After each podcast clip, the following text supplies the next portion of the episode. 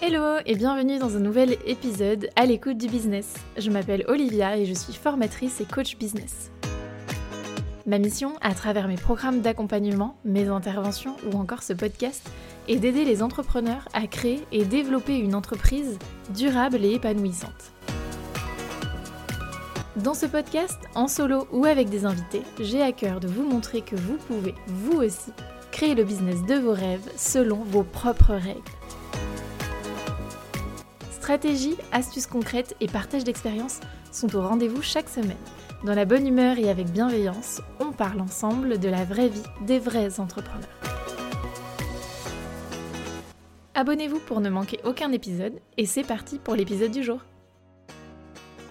Hello, aujourd'hui on se retrouve pour parler diversification des sources de revenus. C'est un sujet hyper important dans l'entrepreneuriat parce que euh, ben, pas mal d'entrepreneurs sont assez inquiets à leur début euh, par rapport à, l'incertitude qui euh, va avec le statut d'entrepreneur et euh, surtout l'insécurité financière que peuvent ressentir aussi beaucoup de personnes. J'en parlais dans l'épisode 15, je te mettrai le lien de l'épisode dans la description. Donc l'idée, ça va être de pouvoir diversifier, comme je te le disais, tes sources de revenus pour pouvoir bah, être un peu plus serein dans ton quotidien d'entrepreneur. Avant de commencer, euh, je voulais faire une petite parenthèse sur le fait qu'il est vraiment important en tant que freelance, entrepreneur, prestataire de services, de ne pas tout miser sur euh, un seul client et euh, de ne pas avoir trop de déséquilibre justement dans tes clients. C'est-à-dire que si tu as un client qui représente 80% de ton chiffre d'affaires, eh bien c'est assez risqué parce que euh, dans le cas où la prestation s'arrête, tu vas euh, avoir une grosse perte. Donc euh, là aussi, tu vois, tu as un, risque assez important finalement. Donc la première chose avant tout, c'est de diversifier tes revenus au sein de tes prestations de services en ayant plusieurs clients et en vérifiant qu'il y ait une proportion qui soit à peu près correcte, on va dire, au niveau de tes clients. Ensuite, tu vas pouvoir réfléchir à un écosystème d'offres qui va te permettre de diversifier tes sources de revenus en parallèle des prestations de services que tu exerces auprès de tes clients. Ici, plusieurs options s'offrent à toi et on va les lister dans cet épisode, voir un petit peu euh, comment ça fonctionne, les avantages et inconvénients de chacune de ces solutions. La première option qui s'offre à toi, ça va être de déléguer des missions à d'autres personnes tu vas pouvoir agir comme une agence finalement, travailler avec des prestataires de services et déléguer des missions clients pour pouvoir prendre plus de volume.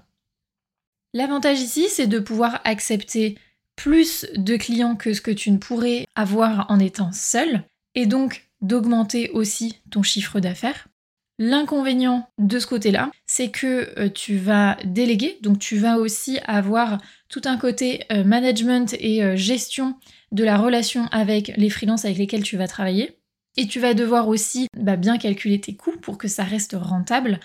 Et si tu es dans un statut de micro-entreprise par exemple, il faut faire attention aussi, puisque je rappelle, tu ne peux pas déduire tes charges en étant micro-entreprise, donc il faut faire attention à ta rentabilité dans ce modèle économique. Mais en tout cas, c'est une option qui peut te permettre de faire évoluer ton activité et de continuer à augmenter ton chiffre d'affaires une fois que tu as atteint, on va dire, un peu tes capacités personnelles.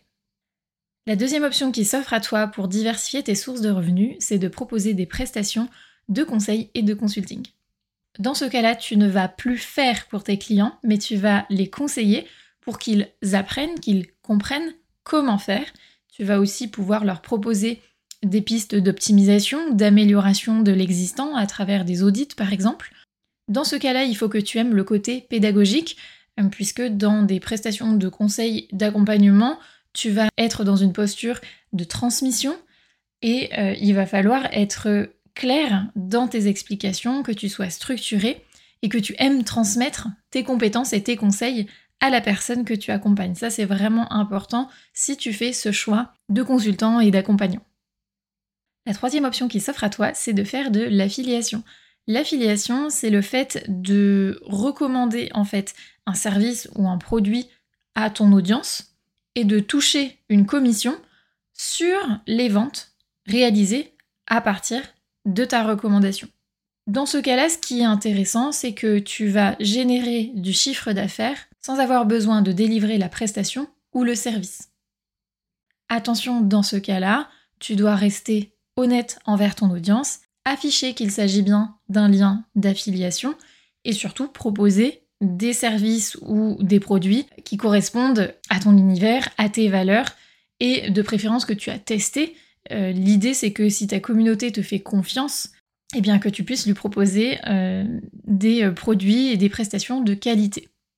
La quatrième option qui se rapproche un petit peu de l'affiliation, qui te permet de générer du chiffre d'affaires sans avoir à augmenter significativement ton temps de travail, c'est l'apport d'affaires.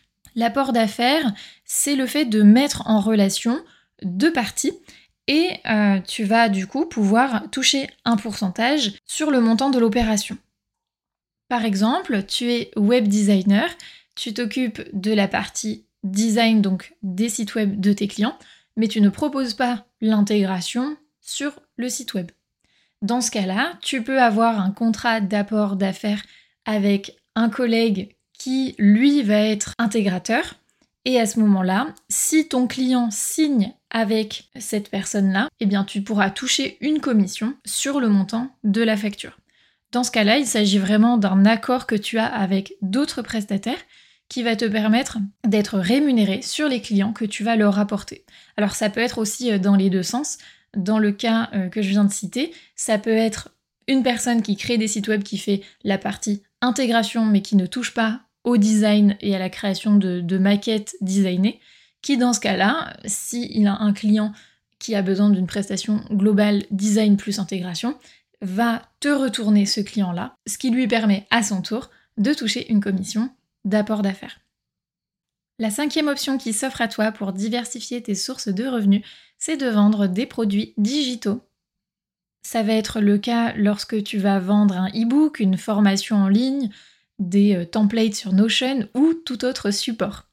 L'avantage de ce système économique, c'est que tu vas avoir du temps de création au démarrage et que après ton temps n'est pas corrélé au nombre de ventes que tu vas faire.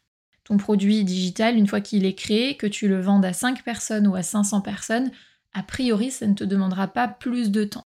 Je mets quand même euh, un petit euh, warning sur ce modèle-là parce que on a souvent tendance à croire, à travers un petit peu tout ce qui est véhiculé sur les réseaux sociaux, que la vente de produits digitaux, c'est des revenus passifs.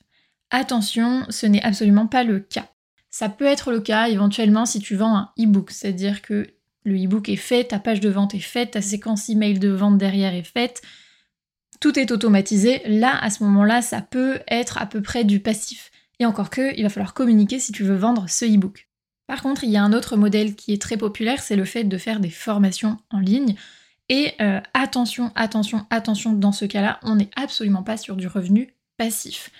Oui, tu as l'avantage de pouvoir vendre ta formation en ligne à un volume de clients plus important, mais il ne faut pas croire qu'une fois que la formation est créée, que tu es tranquille, que tu as rien à faire et que ça tourne tout seul. Je t'en parlais dans l'épisode 9 du podcast, je te mettrai le lien dans la description. Mais la formation en ligne demande du travail en continu. La création en elle-même, ok, ça, ça peut être une grosse phase de travail que tu n'auras plus besoin de, de retoucher dans les mois à venir. Il y aura quand même, à mon avis, des mises à jour à faire tout dépend du sujet sur lequel tu interviens, mais toujours est-il que le marché évolue, les technologies évoluent, donc en fonction du sujet de ta formation, il y a quand même des chances pour que tu aies besoin de la mettre à jour. Et surtout, euh, bah, tout le volet communication, marketing pour pouvoir vendre cette formation, elle ne se vendra pas toute seule. Et puis euh, tout le support client, c'est-à-dire que tu vas quand même accueillir des personnes dans ta formation, c'est ce que je te souhaite. Il va falloir du coup ben, entretenir le lien, répondre à leurs questions et apporter euh, tout ce qui, euh, on va dire, euh, concerne le customer care et l'expérience client. Donc attention à ce format-là. C'est un format qui est très intéressant, mais qui est souvent associé à des fausses croyances.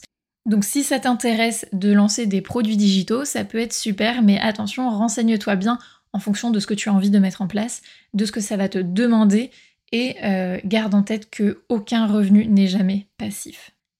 Voilà pour les différentes options qui s'offrent à toi pour diversifier tes sources de revenus. Tu vois qu'il y a plusieurs options et que tu as le choix parmi tout ça.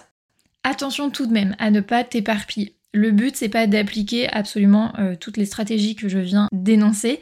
Le but, c'est bien d'appliquer celles qui te semblent pertinentes par rapport à ton activité, par rapport à tes compétences, par rapport à ta personnalité, mais aussi par rapport à ton marché et ta clientèle.